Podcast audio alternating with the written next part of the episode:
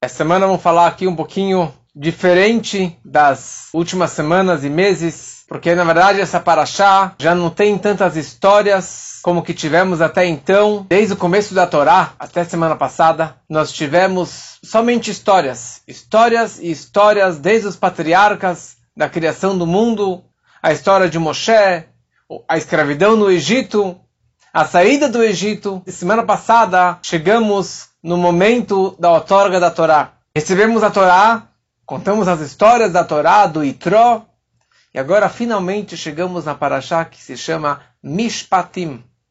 Mishpatim significa leis, significa os mandamentos que Deus começa a passar para o povo de Israel. Ou seja, semana passada a Torá descreveu os dez mandamentos, que tem realmente essas leis tão importantes nos dez mandamentos, porém são somente dez. Porque aqueles dez é uma história inteira. Mas na Parashá de Mishpatim, a Torá começa a descrever dezenas e dezenas de mitzvot dezenas e dezenas de orientações e de leis práticas. Só que essas leis são chamadas de mishpatim. Mishpat vem de julgamento e mishpat representa uma categoria de mitzvot. É conhecido que existem três categorias, três tipos de mitzvot: Eidut e Mishpatim. Hukim são dogmas e decretos da Torá. Por exemplo, as leis da vaca vermelha, as leis de não se purificar por um morto, de não misturar carne com leite e assim por diante. São dogmas, decretos divinos que mesmo sem a Torá, ou sem a Torá, o homem nunca iria cumprir essas leis. A única razão que nós cumprimos esses mandamentos é porque assim Deus decretou e nos ensinou na Torá. Depois nós temos mitzvot, leis que são chamadas de Eidut. Eidut são testemunhos. É um testemunho por algo que aconteceu no passado. Por exemplo, Shabat. Nós descansamos no Shabat porque Deus descansou no Shabat, no sétimo dia. Pesach, em lembrança, a saída do Egito. Sukkot, a travessia no deserto. E assim por diante. E depois nós temos a terceira categoria que são chamadas de Mishpatim. Mishpatim são leis lógicas.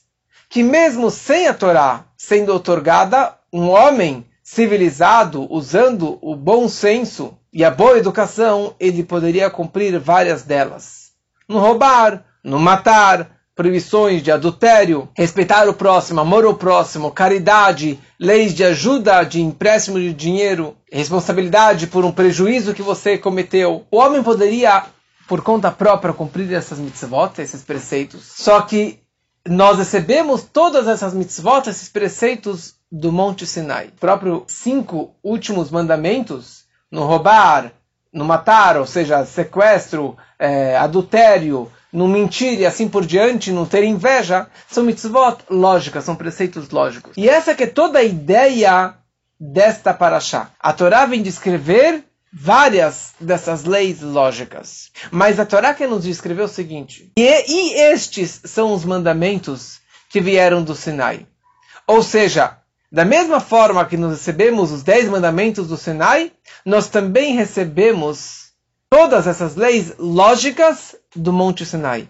Ou seja, com o mesmo barulho, com a mesma potência de revelação espiritual que nós recebemos e testemunhamos na revelação do Sinai, saiba que a lei do respeito pelo escravo, as leis em relação a não roubar, a não matar, se você roubou, quanto que você tem que pagar em dobro, quatro vezes, cinco vezes o valor, tudo isso tem o mesmo valor e a mesma importância das mitzvot que vieram no Monte Sinai.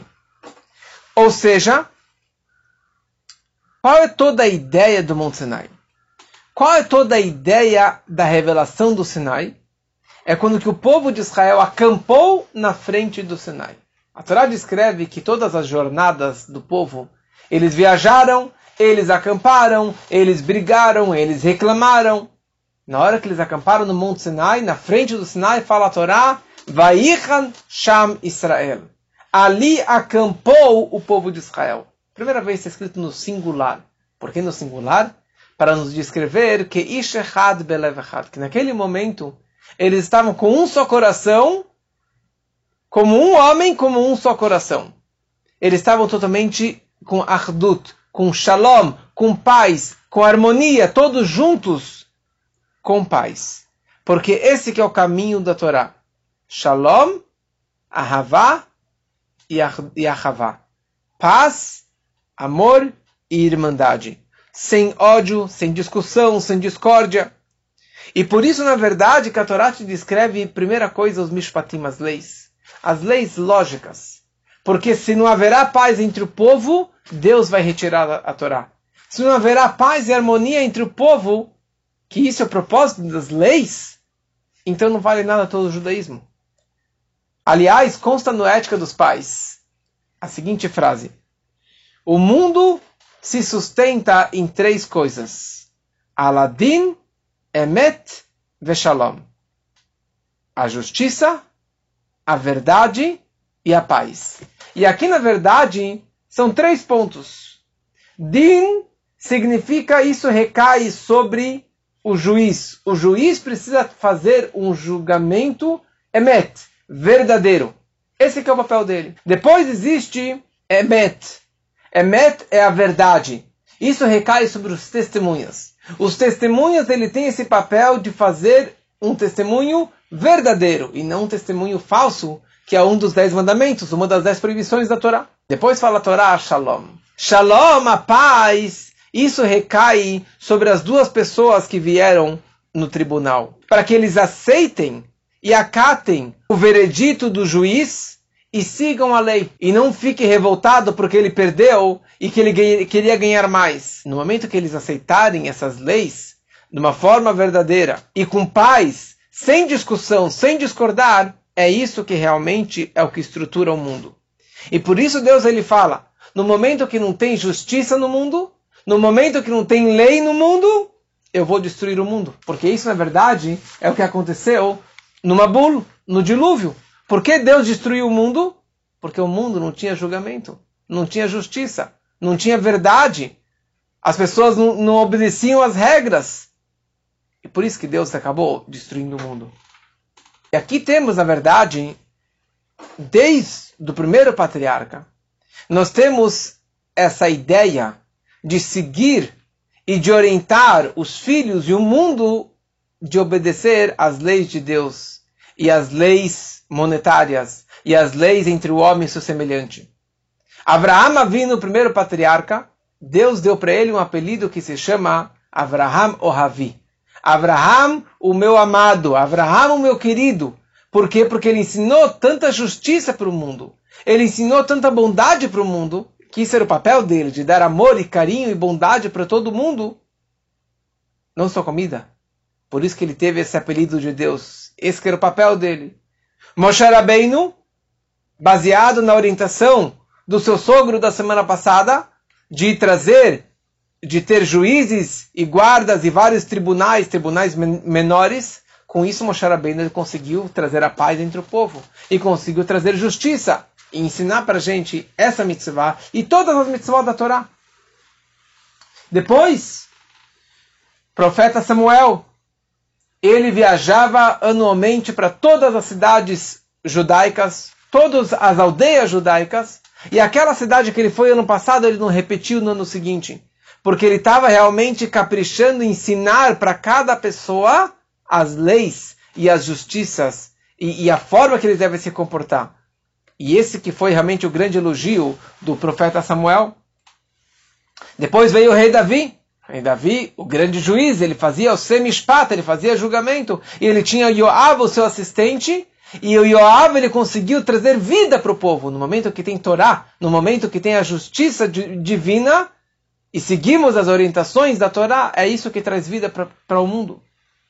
E depois seu filho, o rei Salomão, o homem mais sábio, ele conseguiu, na verdade, ele pediu para Deus uma mente, dat, um coração para que ele pudesse captar e entender e julgar da forma correta. E por isso que ele realmente acabou virando o homem mais sábio de todos os tempos. Com toda a sua sabedoria, ele conseguiu julgar, como é conhecido tantos e tantos julgamentos que o rei, que o rei Salomão ele fez.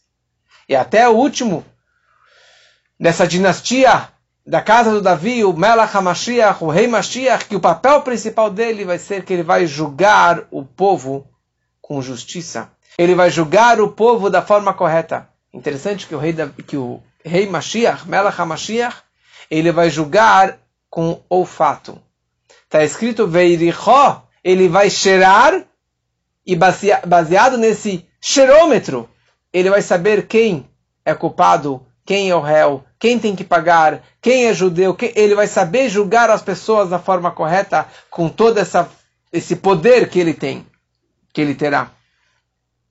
E na verdade, Jerusalém só será construído em breve, reconstruído em mérito do Mishpat, em mérito da justiça. Consta que Jerusalém será reconstruído, Tzion Bemishpat Tibadeh, ele vai ser redimido em mérito da, da justiça. Essas são algumas ideias sobre o Mishpatim. Então Deus ele falou naquele momento que nós cedemos a Torá do Sinai. Se vocês seguirem os meus estatutos, seguirem as minhas leis, ótimo. Se não, simplesmente eu vou retirar a Torá de vocês, porque todo o objetivo que eu passei e ensinei a Torá para vocês foi com essa razão para que vocês possam seguir as leis. A Torá descreve: Ela mishpatim asher tassim lifnehem. Essas são as leis que você deve apresentar perante eles. Você deve colocar na frente dele. Você deve expor na frente do povo. Tassim lifnehem significa vocês devem fazer que nem o Shulchan Aruch. O nome do código de leis é Shulchan Aruch, uma mesa exposta. A mesa preparada com toda a comida, tudo em cima da mesa, Assim também, na hora que você vai ensinar para um aluno, ensinar para alguém Torá, as leis da Torá, você deve abrir o jogo. Você não pode deixar os livros fechados na prateleira. Você tem que abrir todos os livros ou todas as explicações para que as pessoas possam gostar, entender e acompanhar toda, toda a Torá. Mas quantas vezes eu devo ensinar? Fala, pra, fala Deus para Moshe Rabbeinu, não basta você ensinar duas, três vezes e você já fez o seu papel e eles já receberam a Torá. Você deve ensinar e repetir e repetir inúmeras vezes até que eles possam captar e aprender a Torá. E se ele não entendeu, se o aluno fala para o mestre da escola, mestre, eu não entendi, a obrigação do mestre é repetir mais uma vez. Obviamente, se o aluno não estava no celular, não estava olhando pela janela, ele estava tentando entender. E ele não conseguiu aprender, ele fala com o mestre e o mestre tem a obrigação de ensinar novamente para ele. Tem uma história de um grande sábio que ele chamava Rabi Preda. Rabi Preda. Ele tinha um aluno que ele tinha dificuldade de aprender. E o mestre repetia e ensinava para ele 400 vezes. 400 vezes o mestre repetia, interpretava de 400 formas para que esse aluno pudesse captar, falar: agora eu entendi a Gemara, agora eu aprendi, entendi a lógica dessa lei. Certa vez esse mestre precisava viajar. E ele falou: olha, vamos fazer aqui a aula um pouquinho mais rapidinha, para que eu possa fazer essa minha mitzvah, posso fazer essa minha viagem. E o aluno ficou tão ansioso com a viagem do mestre que ele não conseguiu realmente se concentrar e captar, mesmo após as 400 vezes. O meu aluno não estava conseguindo. O mestre falou para ele: Sabe o quê? Por que você não está aprendendo? O que está acontecendo? Ele falou: Olha, toda vez que eu escuto, eu fico nervoso que talvez eu não entendi. E porque você vai viajar e eu vou acabar perdendo toda a sua, sua orientação.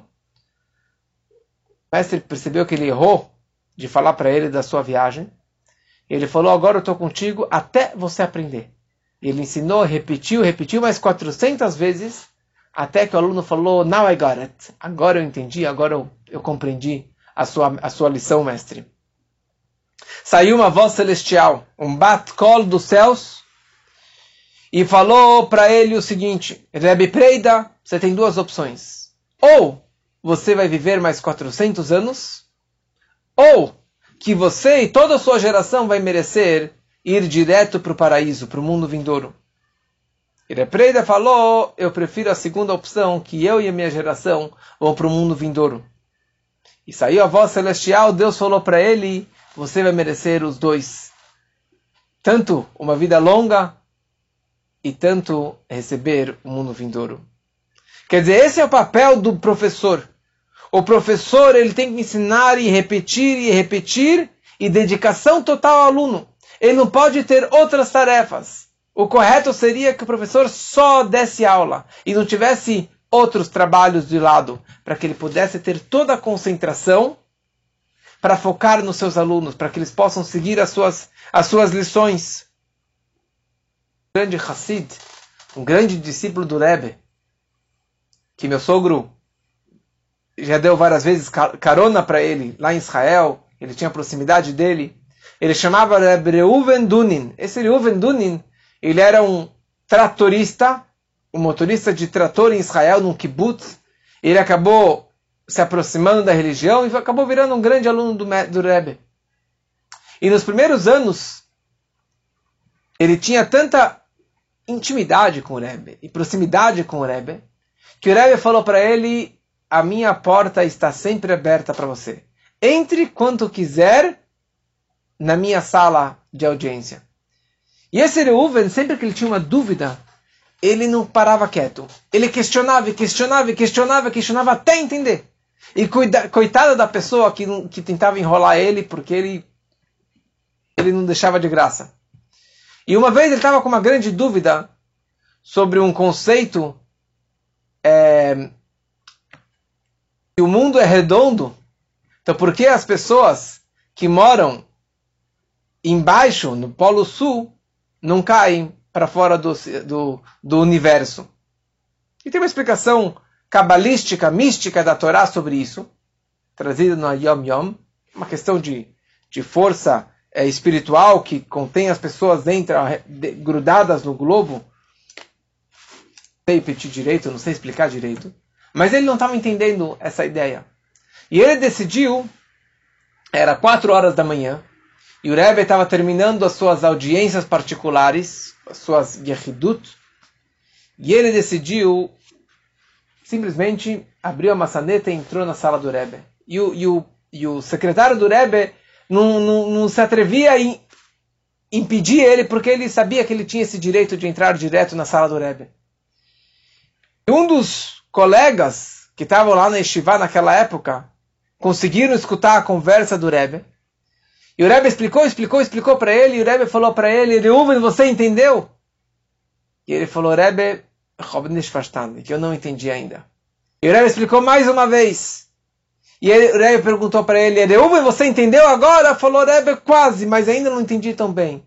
E o Rebbe mais uma vez explicou para ele, mais uma vez, até que ele falou, agora eu entendi. E ele saiu do quarto do Rebbe feliz.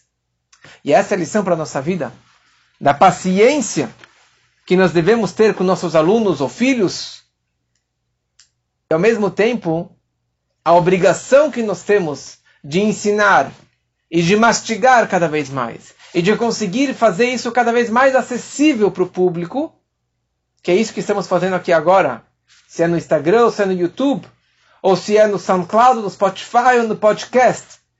Nós temos que estar em todos os lugares para que todas as pessoas possam ter o acesso à informação, à Torá, à razão de cada coisa. E esse que é o nosso papel de ensinar e interpretar cada vez melhor. Como disse antes, existem três tipos de mitzvot. Três tipos de mitzvot. Mishpatim, Eidut e Hukim. Mishpatim são as leis lógicas. Eidut são os testemunhos, como Shabbat, Pesach, Shavuot, Sukkot, as festas. E Hukim são os dogmas, os decretos divinos. E a questão é, qual das três é mais, é mais importante? Qual dos três tipos de mitzvot eu me conecto mais com Deus? Aquelas que eu faço pela lógica? Aquelas que eu faço como um testemunho do passado? Que são gostosas também, como Pesach, Shavuot, Sukkot? As festas que eu entendo, um Shabbat que é gostoso, make sense? Uma mitzvah que eu faço simplesmente porque Deus ordenou. Não misturar carne com leite. Não comer carne não kasher não misturar lã com linho. Todas as leis de impureza e de purificação. E a lei da, da, da, de uma mulher menstruada que ela tem que ir na mikve. Isso aqui são dogmas, são decretos divinos, não é algo que eu consigo explicar. Aliás, o Memônides ele escreve, ou o Nachmanides, o Ramban ele escreve, que nós temos o direito e a obrigação de ir atrás da razão e da lógica das leis da Torá. Ou seja, mesmo aquelas mais incompreensíveis, aquelas mitzvot mais contraditórias. Contraditórias eu digo que não tem nenhuma lógica. O exemplo disso é a lei da vaca vermelha, que a, que a vaca vermelha, o intuito dela ser queimada e usar das suas cinzas era para purificação, mas o sacerdote, o Cohen, que participava na, no processo de queimar as cinzas ou de aspergir a água no impuro, ele acabava se impurificando. It doesn't make any sense. Mas na hora que eu cumpro uma mitzvah, um preceito como este, eu estou fazendo isso porque Deus ordenou. Na verdade, não existe mais importante ou menos importante. Não existe você falar, ah, eu sou judeu porque eu não como carne de porco carne de porco é mais importante do que o tefilim? Quem disse que o Shabat é menos ou mais importante do que o Yom Kippur? Quem disse que misturar lã com linho, ou de emprestar dinheiro sem juros, ou de dar-se da cá é menos ou mais importante? Na verdade, está explicado na mística, na Hassedut, que essas três categorias elas estão interligadas. Basicamente, as duas dos dois extremos, as leis lógicas e as leis ilógicas, ou além da lógica, acima da lógica, os dogmas, decretos, elas totalmente interligadas. Ou seja, no fundo, no fundo, a razão verdadeira por, pelas mitzvot, ninguém consegue entender. É de um nível que está muito além da nossa compreensão. É um nível de fé é o nível de conexão máxima com Deus. É a vontade divina. Mitzvah vem da palavra tzavta. Mitzvah, preceito. As ordens divinas vem da palavra tzavta, que significa conexão. É um connection. Na hora que eu faço uma mitzvah, eu estou me conectando com Deus. Agora, por que se eu tenho uma letra apagada na, na no tfilim, na Torá, não está mais kasher? Por que se tiver uma letra borrada, não está mais kasher. Porque se cair um pedacinho de carne no leite ou no leite na carne, aquilo tem que ser jogado no lixo? Por quê? Qual é a lógica de tudo isso? A base de todo o judaísmo e de todos os preceitos judaicos são muito além da nossa compreensão. São muito além do nosso raciocínio. Sabe por que nos devemos cumprir? Porque sim. Na hora que eu cumpro uma mitzvah baseado no, simplesmente porque Deus pediu que eu fizesse, essa é a forma que eu me conecto diretamente com Deus. Eu me, eu me conecto com, com aceitando a ordem divina. O Kabbalah Tola, eu estou me conectando diretamente lá em cima. Certa vez uma pessoa virou para o nosso Rebbe e falou, Rebbe, eu não... Desculpa, o Rebbe contou que uma vez alguém reclamou para o terceiro Rebbe, para o Tzemach Tzedek. Ele falou, Rebbe, eu não, não tenho prazer em estudar Torá. Eu não tenho prazer, eu não gosto, não tenho prazer. Tzemach Tzedek falou para ele, o que, que eu posso fazer que eu sim tenho prazer de estudar Torá. Como conhecido que ele era um grande, um grande mestre em todas as áreas da Torá. Qual a diferença se eu tenho prazer ou se eu não tenho prazer? E o Rebbe explicou que, na verdade, uma pessoa que ela estuda a Torá pelo prazer, então eu estou curtindo nesse momento. Eu estou conectando com o meu intelecto, com o meu prazer, com as minhas emoções. É, mas no momento que a pessoa não tem prazer em estudar, ele não está metendo seus desejos, seus prazeres, a, a, a sua lógica. Ele simplesmente está se conectando diretamente com Deus. Não é a minha lógica humana limitada, e sim algo totalmente além da minha compreensão, que está muito acima da minha capacidade.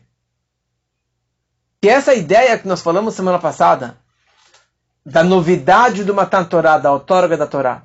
A outorga da Torá veio com a ideia de conectar o espiritual com o material, os céus com a terra, os mundos superiores com os mundos inferiores. o ilógico com o lógico. Que essa era toda a novidade do Itró, que ele conseguiu transformar toda a sua sabedoria idólatra mundana em sagrada, em judaica. O propósito do judaísmo é você pegar as mitzvot que você acha que tem lógica, que você acha que tem um raciocínio, e você vai cumpri-las não porque você gosta, porque eu sou uma pessoa educada e eu me sinto bem em emprestar dinheiro. Eu me sinto bem em ajudar uma pessoa. Eu me sinto bem colocando tefilin.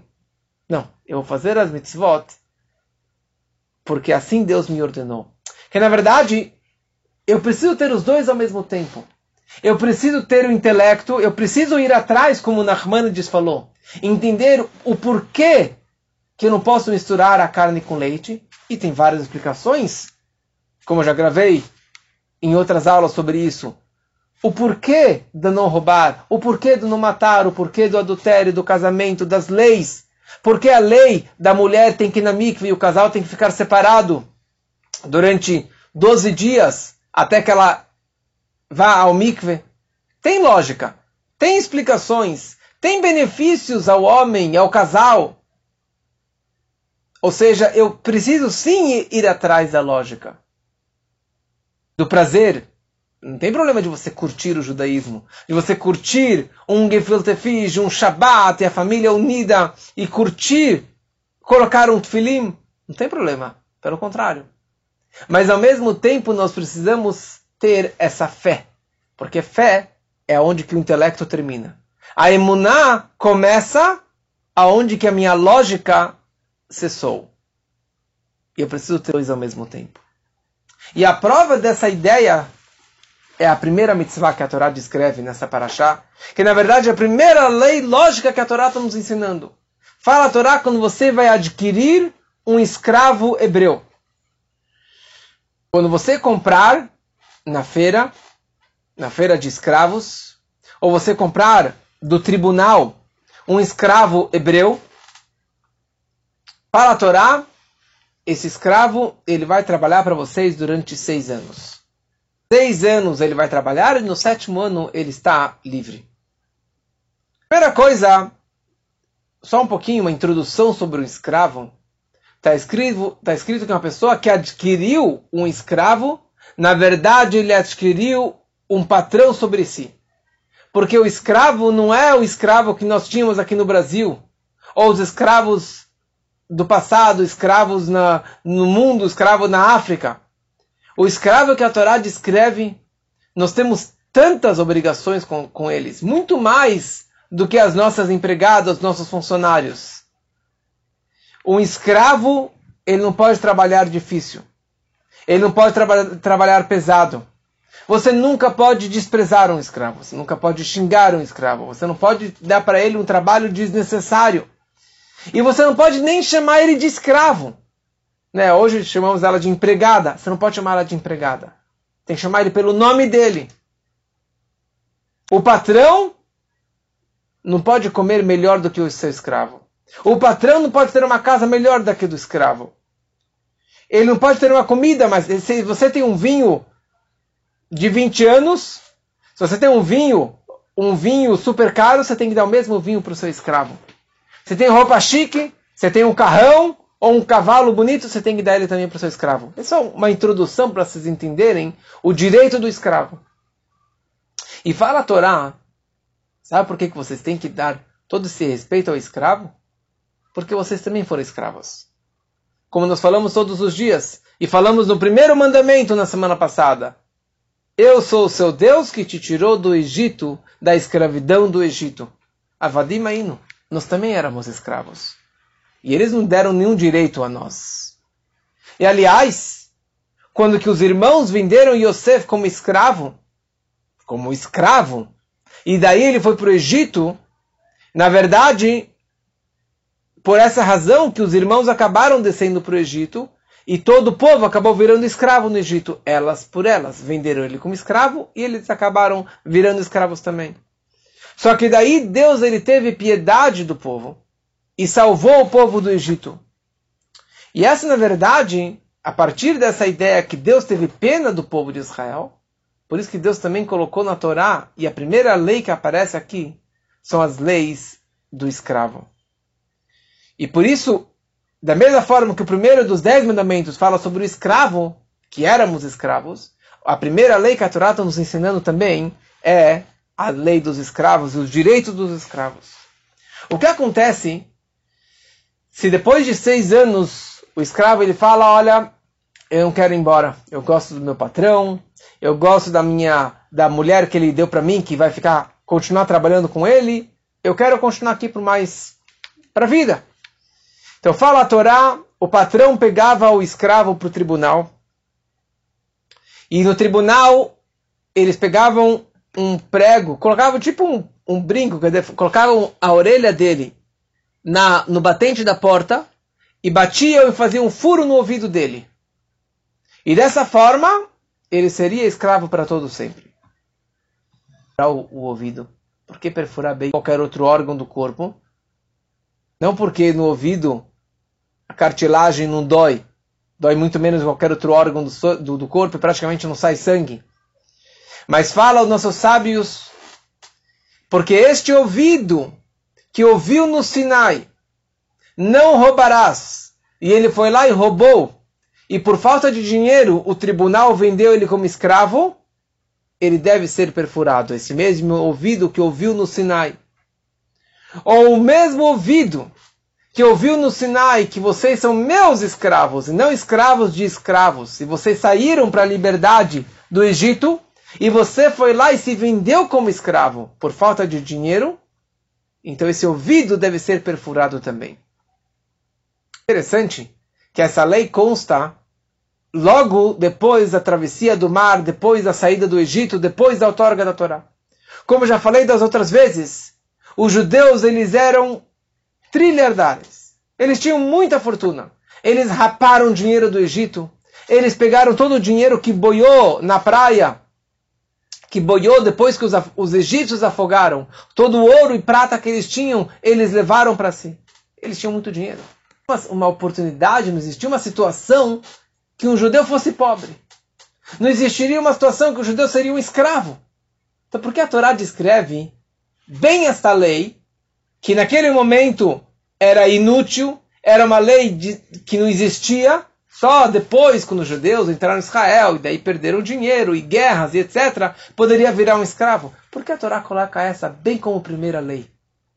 A Torá quer passar essa mensagem que aqui, na verdade, esta é a única mitzvah, ou uma das únicas mitzvot, que a Torá nos dá uma razão por que devemos cumprir desta forma, e você vê a ligação da punição diretamente com a lógica.